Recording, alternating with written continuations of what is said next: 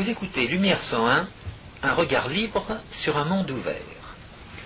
Aujourd'hui, François Guillaume et moi-même, Georges Lannes, vous proposons un échange sur le thème euh, du pétrole. Le pétrole euh, connaît des augmentations importantes de prix. L'automobiliste lambda euh, s'en rend compte à la pompe à essence. Il voit le prix augmenter semaine après semaine. Eh bien, nous voulons envisager cette question d'un point de vue économique et je l'espère, d'un point de vue complet. Nous allons envisager cette question du pétrole et de son prix en trois étapes. D'abord, on, va cibler sur le prix lui-même. Ensuite, on s'intéressera ce qu'on peut appeler la structure du marché l'influence de la réglementation d'État sur cette structure. Et enfin, on envisagera la philosophie de la question, ce qu'on peut appeler la métaphysique de la production, pour faire référence à des émissions antérieures, sur lesquelles d'ailleurs, à cette occasion, nous reviendrons.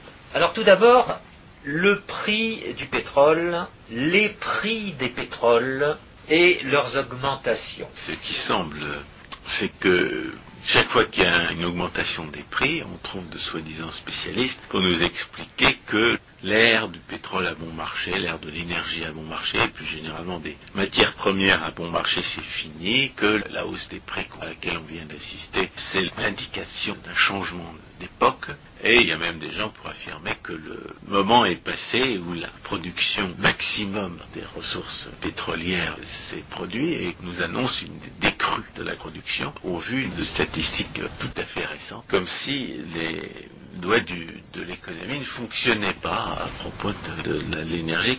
Et ce qui m'amuse, c'est d'avoir vu ce genre de prophétie mise en avant quelques jours avant une baisse des prix du pétrole d'une dizaine de dollars par baril, qui nous amène quand même à un prix assez élevé, mais euh, qui indique que les prix peuvent aussi bien baisser qu'ils peuvent augmenter. Et comme nous l'avions dit lors d'une émission précédente, la tendance du prix des matières premières exprimée en termes d'effort humain, elle a toujours été à la baisse.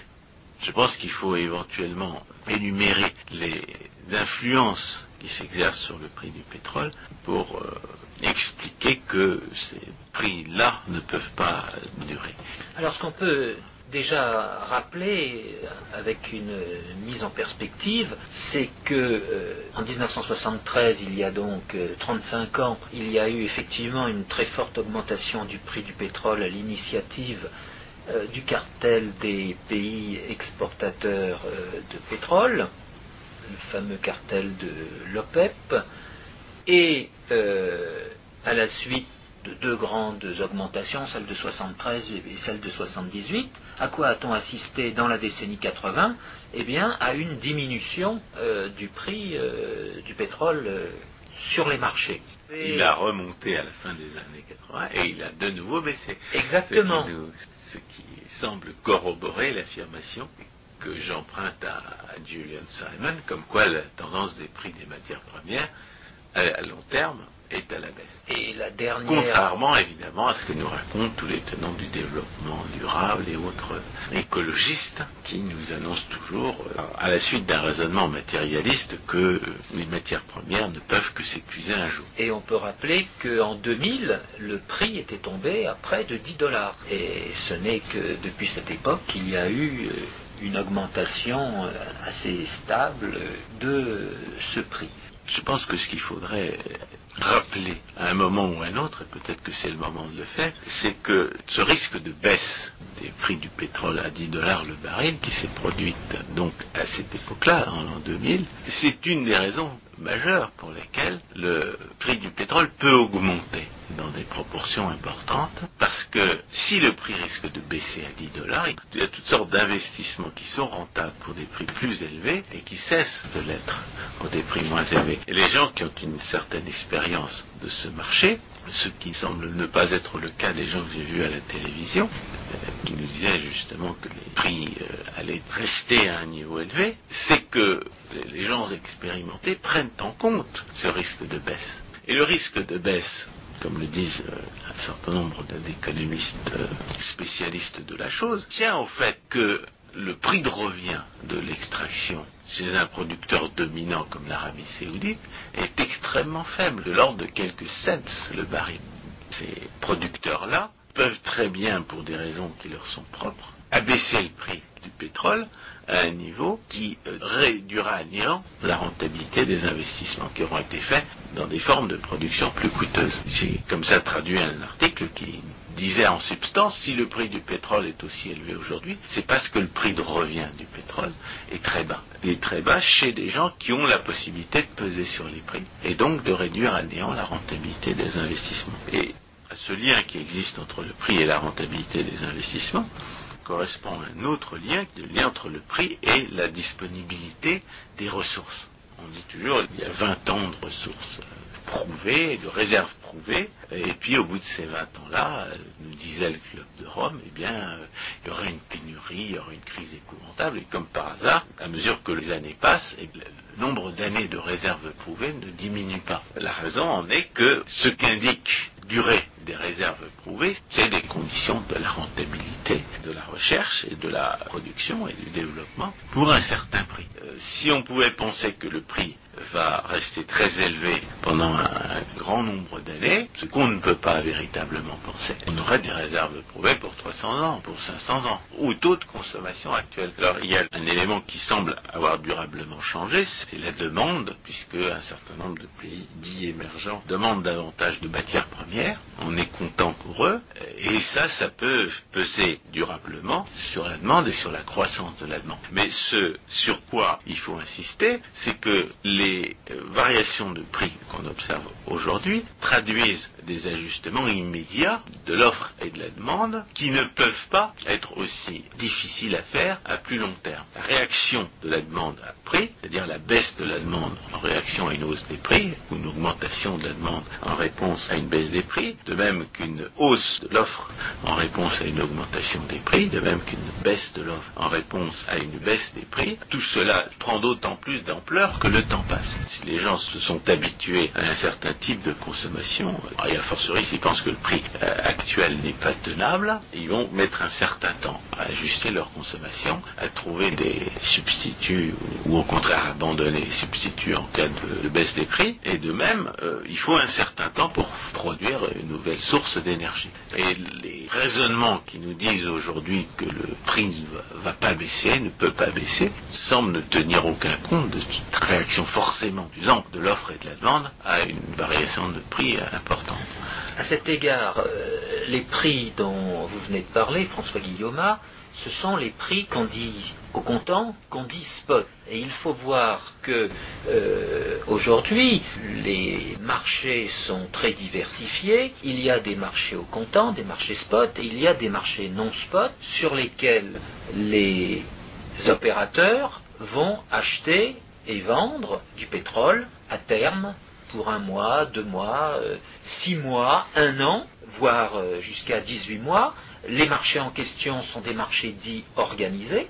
Et à côté de ces marchés organisés à terme, il y a également des marchés qu'on dira de gré à gré entre producteurs et consommateurs qui permettent à des grandes entreprises de certifier sur certaines périodes leurs approvisionnements en de s'assurer du prix auquel elles, Exactement. certains approvisionnements. Exactement. Au risque d'ailleurs d'avoir payé trop cher. C'est certain. Ou au risque de faire un profit d'aubaine si le prix augmente euh, alors qu'elles avaient acheté à terme des quantités importantes au, prix plus bas.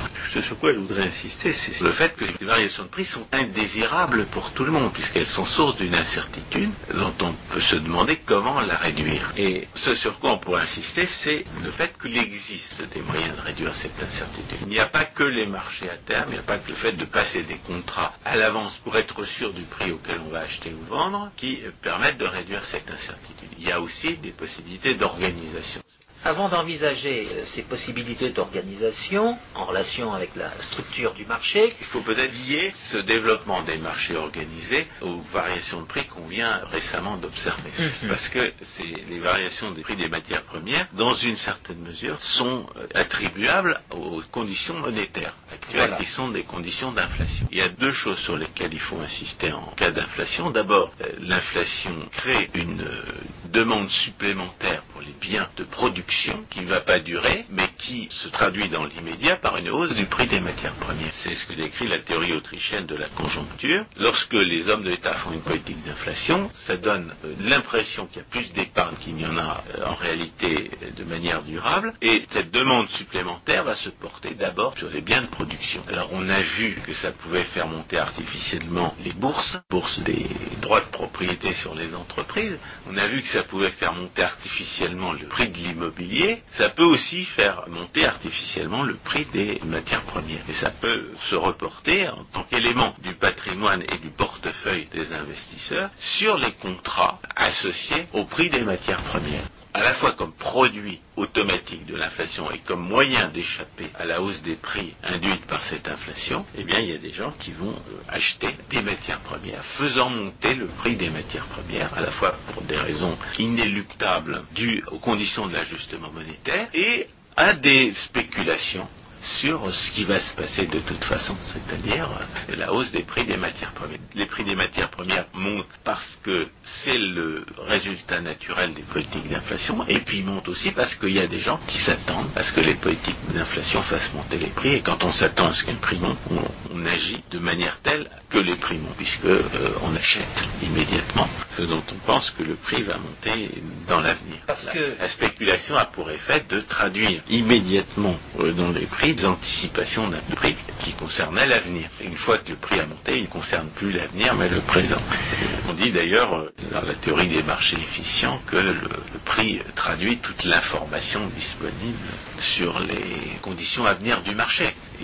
On accuse souvent les marchés spéculatifs et ils sont tous spéculatifs. Tous les êtres humains qui interviennent sur les marchés s'attendent à un certain état du monde à venir. Les gens qui ne comprennent pas euh, ce que c'est qu'un marché spéculatif, les gens qui vitupèrent la spéculation, ne, ne comprennent pas que le, rôle de la spéculation est de faire apparaître immédiatement les signaux de prix qui correspondent à l'information disponible sur les conditions à venir du marché. Et une des manières dont se traduit cette incompréhension, c'est l'accusation courante et, et récurrente faite au marché de ne s'intéresser qu'au court terme, d'être myope. En réalité, euh, les marchés autant traduisent des informations sur l'avenir qui peuvent euh, concerner un terme d'une vingtaine d'années. On n'en sait rien. Ça dépend. chacun actualisant le futur à sa façon, étant donné euh, son horizon de décision. C'est-à-dire que ces marchés sont là pour transformer une indication chiffrée immédiate de prix au comptant des informations qui en réalité tiennent compte de l'avenir et ne peuvent pas ne pas tenir compte de l'avenir. Le reproche fait au marché d'être myope n'a aucun sens. Il est le fait de gens qui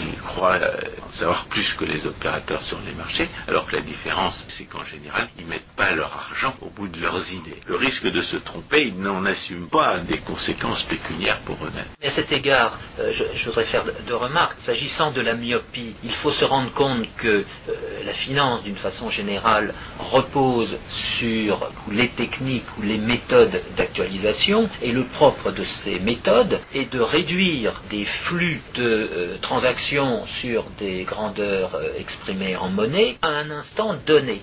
Donc par définition, l'avenir, aussi éloigné aille-t-il, par la technique de l'actualisation, va être ramené à l'instant présent. Oui. Donc la, la- la myopie, c'est une, une façon imagée de rendre compte de cette opération arithmétique que sont euh, les techniques ou les méthodes les, les d'actualisation. opérateurs sur les marchés ne sont pas myopes et les marchés sont là pour transformer en prix immédiat des réflexions sur l'avenir que par ailleurs euh, souvent on reproche dans la même foulée aux, aux opérateurs d'entretenir. Exact. Parce que ce sont les mêmes qui vitupèrent la spéculation et qui vitupèrent la myopie des marchés. Et, et autre remarque que je veux faire, Reproche contradictoire. Euh, L'autre remarque concerne cette augmentation du, prix des matières premières et du prix du pétrole actuel, qui n'est que la démonstration, que la révélation du phénomène monétaire qu'est l'inflation. La question qui se pose est de savoir quelle est la racine de euh, cette euh, inflation, ou plus exactement quelle est la cause. Alors elle peut être attribuée aujourd'hui aux décisions qu'ont prises les banques centrales pour faire en sorte que euh, la crise des contrats de subprime ne pèse pas sur ceux qui avaient souscrit ces contrats et qui a donné lieu à des méthodes monétaires qu'on appelle les prises en pension qui consistent à fournir des liquidités aux banques. Ce n'est pas nouveau, mais là, ça a été utilisé de façon euh. Il est possible que euh, ces prises en pension, ce qu'on appelle en anglais repurchase agreement, euh, soient fondées sur euh, des actifs qui ont été surévalués et qui, en conséquence, n'ont pas été neutres comme euh, les méthodes auraient dû l'être. Si les actifs sont, sont surévalués, c'est peut-être à cause de l'intervention en question. Euh, non, c'est que au départ, ces actifs étaient pourris, Ben c'était voilà. des jeunes bandes. Il s'agit, il s'agit de les dépourir, mais par une intervention qui, de ce fait, devient suspecte d'inflation. et qui biaise en définitive la bonne technique qu'est la prise en pension pour fournir des trésoreries sur une courte période à euh, des banques euh, ou à des entreprises qui peuvent en, avoir besoin. Le problème, c'est que l'existence même des banques centrales empêche les procédures naturelles d'ajustement monétaire, de sorte qu'on ne sait pas, au moment où on fait une politique monétaire, si on fait de l'inflation ou si on n'en fait pas. C'est une impossibilité structurelle induite par l'institution elle-même, ce qui fait que les économistes monétaires les plus compétents prônent la suppression des banques centrales et le, et le rétablissement des conditions naturelles de l'ajustement monétaire.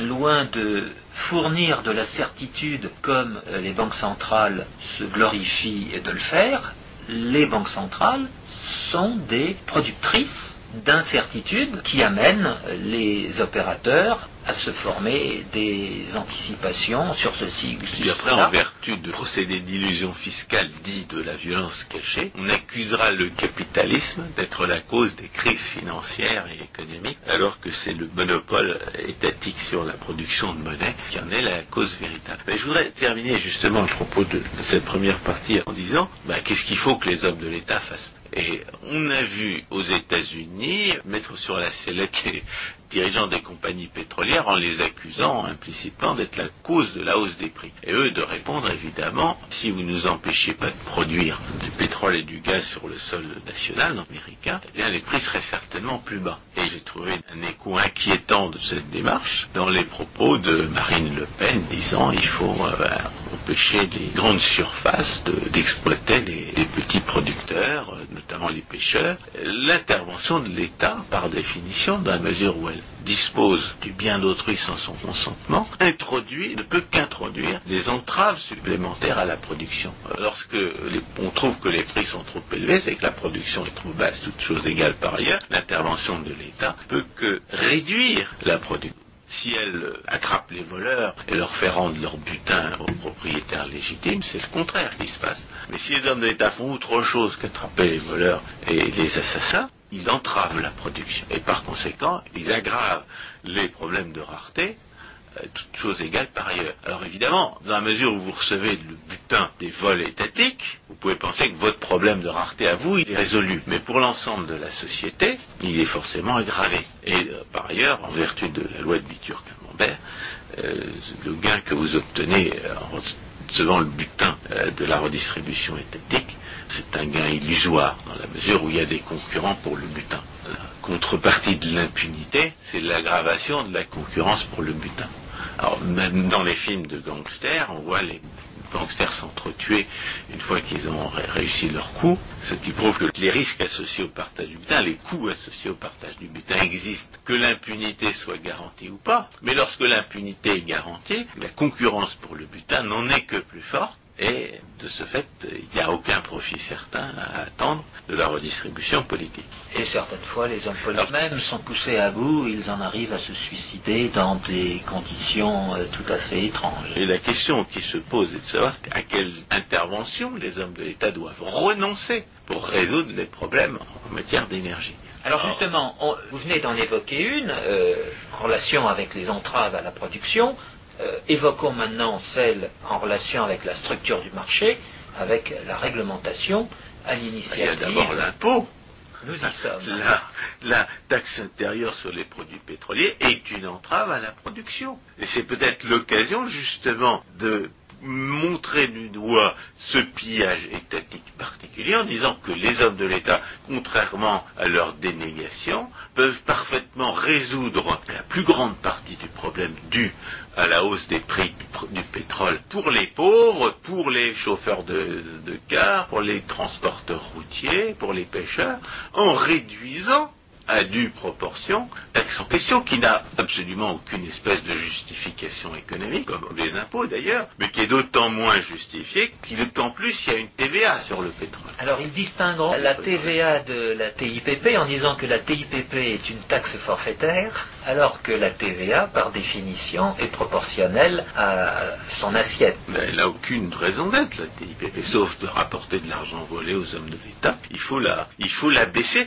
Les hommes de l'État mentent quand ils disent qu'ils ne peuvent pas résoudre les problèmes des pêcheurs, des, pauvres, des transporteurs routiers, qu'ils abaissent la TIPP, un point c'est tout. Alors évidemment, euh, les, gens vous répondront, il faut bien que les hommes de l'État volent de l'argent, ils, ils sont déjà en déficit, il n'y a pas de marge de manœuvre de ce côté-là. Mais si, on peut très bien supprimer de prétendus services publics, on peut très bien privatiser de prétendus services publics, on peut très bien vendre le patrimoine de l'État pour compenser la différence. Y Les hommes de l'État ayant volé un immense butin au cours de leur prédation antérieure, parfaitement euh, vendre l'argenterie, vendre les meubles, vendre tout ce qu'ils ont volé dans le passé pour combler la différence. C'est le moment de dire supprimer euh, ou en tout cas abaisser la TIPP et privatiser de prétendus services publics. Prétendus, parce qu'il n'y a rien qui fasse d'une entreprise quelconque un prétendu service public. La seule chose qui fasse d'un prétendu service public d'un- d'une entreprise, c'est l'arbitraire des hommes de l'État. On pourrait très bien avoir un prétendu service public de la production de chaussures, comme on a un prétendu service public de la production de- d'enseignement. Euh, L'un et l'autre sont tout aussi injustifiés et on pourrait parfaitement vendre euh,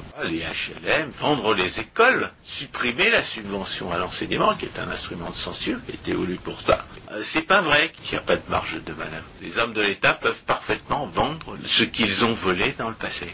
Alors à ce propos, on peut dire que là, nous nous placions du point de vue des pays consommateurs, pour utiliser la langue bien pensante. À l'opposé, du point de vue des pays producteurs, il faut se rendre compte que euh, les gisements de pétrole ont été euh, volés à ceux euh, qui les avaient découverts, qui les avaient rentabilisés. Oui, oui, de ce point de vue-là, là, on peut dénoncer la lâcheté d'Henry Kissinger qui aurait très bien pu empêcher les, les Séoudiens de, de nationaliser, comme c'est-à-dire de voler les, euh, les- gisements pétroliers découverts par les sociétés euh, pétrolières. Pareil pour la France en Algérie, Oui, sauf que l'argent était volé dès le départ. par la Donc compagnie nationale. Voilà. Les gisements ont été volés par l'État algérien. Mais de ce point de vue-là, le vol des gisements pétroliers par les hommes de l'État n'a pas seule conséquence la ruine des sociétés pétrolières, l'accroissement de l'incertitude pour l'investissement pétrolier privé. Il a aussi pour conséquence que la gestion des gisements en question est mauvaise parce que euh, la possession est certainement de toute façon politisée. On voit des, des dirigeants politiques qui ont volé donc le pétrole en question, utiliser le pétrole en question comme moyen de pression pour obtenir des avantages politiques. C'est le cas du gouvernement séoudien. Après avoir volé le pétrole qui se trouvait sur son territoire, le gouvernement séoudien cherche à faire pression sur le gouvernement américain pour le forcer à, nuire à Israël, par exemple, dont l'existence est une insulte aux Arabes musulmans. Alors ils savent très bien voler, ils savent très bien développer le, fanatisme nazi et le terrorisme, mais produire, ils savent pas. La bonne manière de les faire renoncer à leur mauvaise meurtre, c'est pas de leur laisser le pétrole qu'ils ont volé. D'ailleurs, ça a été une très grande erreur que de déclarer que le pétrole irakien était la propriété du peuple irakien. Ça veut rien dire du point de vue euh, pratique, et en plus, c'est pas vrai du point de vue moral. Moralement, le pétrole irakien appartient aux sociétés qui l'ont découvert et mis en exploitation. Mais euh, on peut espérer que, euh, étant donné que les Américains sont en train de gagner en Irak, la production irakienne va augmenter. Ce sera déjà ça. Mais il y a aussi, parmi les conséquences du vol des gisements par les hommes de l'État, il y a aussi la, la gestion satrapique. La gestion satrapique, c'est-à-dire la gestion par des gens qui ne peuvent pas traiter butin de ce vol comme Bokassa, c'est-à-dire comme quelqu'un qui, ayant volé des producteurs sur son sol, met son argent dans des banques genevoises pour qu'il soit géré de façon euh, raisonnable et privée. La gestion satrapique est le fait, par exemple, des dirigeants algériens qui, pour se remplir les poches pendant la durée de leur mandat, pendant la durée où, euh, de façon précaire, ils pouvaient disposer des ressources volées en question, ont vendu, et probablement plusieurs fois, la production à venir des gisements qu'ils avaient volés. Alors la gestion satrape, c'est elle qui est myope, c'est elle qui est à court terme, elle est institutionnellement à court terme, parce que le satrape sait très bien qu'il n'en a que pour quelques années à voler, à voler ce qui a déjà été volé d'ailleurs, à voler l'État, mais voler l'État c'est voler personne. Donc moralement, la question est est ambigu, mais du point de vue de l'économie, ça veut dire qu'un voleur de pétrole satrapique peut trouver son intérêt à ce que le prix du pétrole augmente considérablement pendant la durée où lui, le satrape, a un pouvoir sur le pétrole en question, et se moquer complètement du fait qu'une hausse du prix du pétrole qui est susceptible de l'enrichir pendant la durée où il a le pouvoir, va se traduire par une baisse nuisible à l'État qu'il emploie du prix du pétrole à l'avenir. Car euh, il y a une chose qu'il faut bien comprendre quand on a affaire un cartel pétrolier. On a vu la Chambre des représentants américaine faire une loi interdisant à l'OPEP de manipuler les prix du pétrole pour le- l'effet que je pouvais espérer euh, que ça aurait. Ce qui caractérise le gestionnaire privé qui est propriétaire de toutes les recettes à venir d'une euh, ressource euh, pétrolière, c'est qu'une baisse éventuelle du prix à venir peut l'appauvrir, alors que le possesseur satrapique d'une ressource équivalente, lui, il se moque bien que le prix baisse à l'avenir, à mesure où la hausse des prix lui permet de s'enrichir immédiatement avec les recettes actuelles. La conséquence de cette possession satrapique, et de même que cette possession politisée, la combinaison des deux se trouvant avec, euh, par exemple, la Russie, aujourd'hui dirigée par quelqu'un qui cherche à monopoliser les flux d'énergie en pétrole et en gaz, en Europe et en Asie centrale, pour faire remonter dans l'immédiat les prix, euh, en se moquant bien de l'éventualité que ça les fasse baisser dans l'avenir. Un satrape, et un satrape qui cherche en plus à aggraver le pouvoir de monopole qu'il a sur, sur les ressources qu'il a volées. D'ailleurs, même à en voler la valeur en rançonnant les lieux de passage, c'est-à-dire en monopolisant les flux de distribution. Oui, mais à ce propos, on peut dire qu'il y a une grande différence entre la situation mondiale euh, des marchés du pétrole dans la décennie 70 et aujourd'hui. Cette différence provient des progrès technologiques qui ont été faits à la fois en matière d'investissement pétrolier, mais aussi en matière d'échange euh, du pétrole. Il y a aujourd'hui des marchés organisés auxquels n'importe qui peut avoir accès via Internet peut passer des ordres d'achat ou de vente, soit euh, spot, soit non spot, ce qui empêche une manipulation par euh, d'éventuels producteurs euh, qui revendiqueraient une, situation de monopole. De plus, il y a les différents produits de pétrole, les différentes qualités de pétrole. Et il y a des arbitrages qui vont être faits par les raffineurs selon ces qualités de pétrole.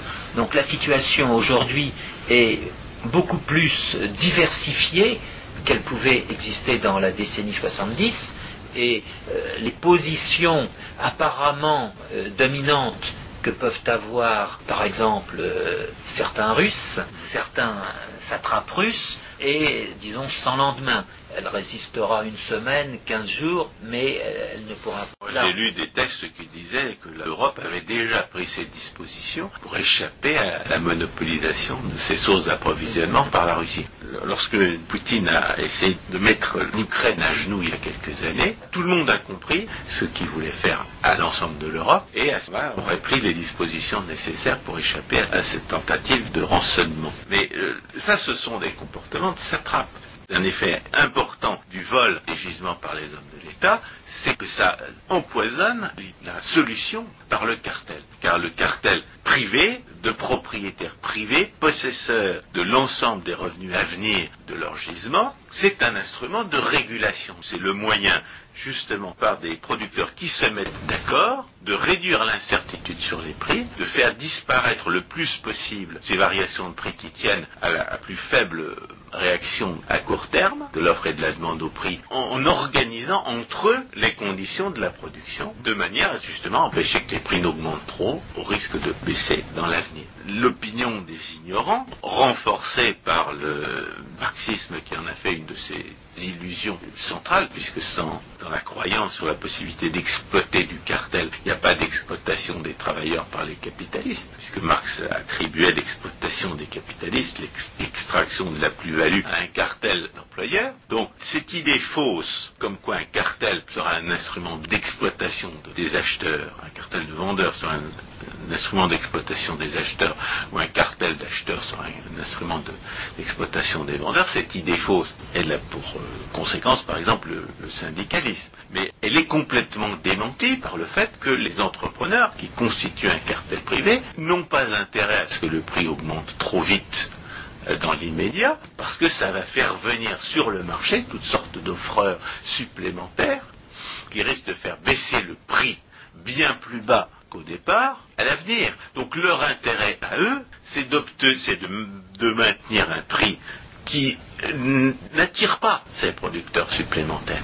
En d'autres termes, leur intérêt personnel en tant que propriétaire responsable, c'est de maintenir un prix qui leur assure une rémunération raisonnable, mais qui, correspond en réalité aux conditions à long terme de l'offre et de la demande. En d'autres termes, le seul effet d'un cartel privé et d'un cartel qui gagne de l'argent en tant que tel, qui gagne de l'argent à faire le cartel, c'est de réguler les prix, c'est d'empêcher les fluctuations et la rémunération du cartel, et c'est une contrepartie de la réduction de l'incertitude que permet le cartel. Mais ce cartel ne peut fonctionner de cette façon-là que s'il est géré par des personnes privées. À partir du moment où le pétrole a été volé, à partir du moment où il est géré par des fanatiques comme les Séoudiens ou par des satrapes comme les Algériens ou par une combinaison des deux, euh, comme en Russie, eh bien le cartel ne peut plus jouer son rôle et son seul effet, c'est d'accroître l'incertitude. Donc il est frappé par une taxe supplémentaire d'un État d'ici ou là. Euh, comme toujours, l'intervention de l'État est à l'origine des problèmes. C'est l'intervention de l'État qui empêche de les résoudre. Et si on veut résoudre les problèmes économiques, la question qu'il faut se poser, qu'il faut se poser même quand on ne comprend pas pourquoi c'est quelle est l'intervention de l'État à laquelle il faut mettre fin pour permettre au problème d'être résolu. Il y a un proverbe arabe qui dit ben, ta femme tous les soirs, si tu ne sais pas pourquoi, elle, elle le sait. Eh bien, chaque fois qu'il y a un problème économique, accusez l'État. Si vous ne savez pas pourquoi, vous le découvrirez assez tôt. Alors à cet égard, nous allons être amenés à conclure avec notre troisième point sur euh, ce qu'on peut appeler la, la philosophie. Bah, les prétendues politiques économiques qu'on voudrait mettre en œuvre pour soi-disant répondre à la prétendue euh, raréfaction euh, durable du pétrole. Comme nous l'avons, on l'espère, démontré, il n'y a pas de raréfaction durable du pétrole. Le pétrole, il y en a pour 500 ans de réserve au prix actuel. Selon le prix actuel, il ne va pas durer. C'est ça que disent les lois de l'économie. Et c'est l'occasion de rappeler, il n'y a pas de ressources naturelles. Toute l'énergie, notamment, et toute l'énergie fossile en particulier, est produite. De ce point de vue-là, il n'y a pas de différence entre les énergies dites renouvelables et les énergies dites fossiles. Les unes et les autres sont produites. Il n'y a pas de gratuité des ressources euh, dites renouvelables. Il faudra bien euh, entretenir les barrages, puisque les ressources dites renouvelables, c'est d'abord les barrages hydroélectriques.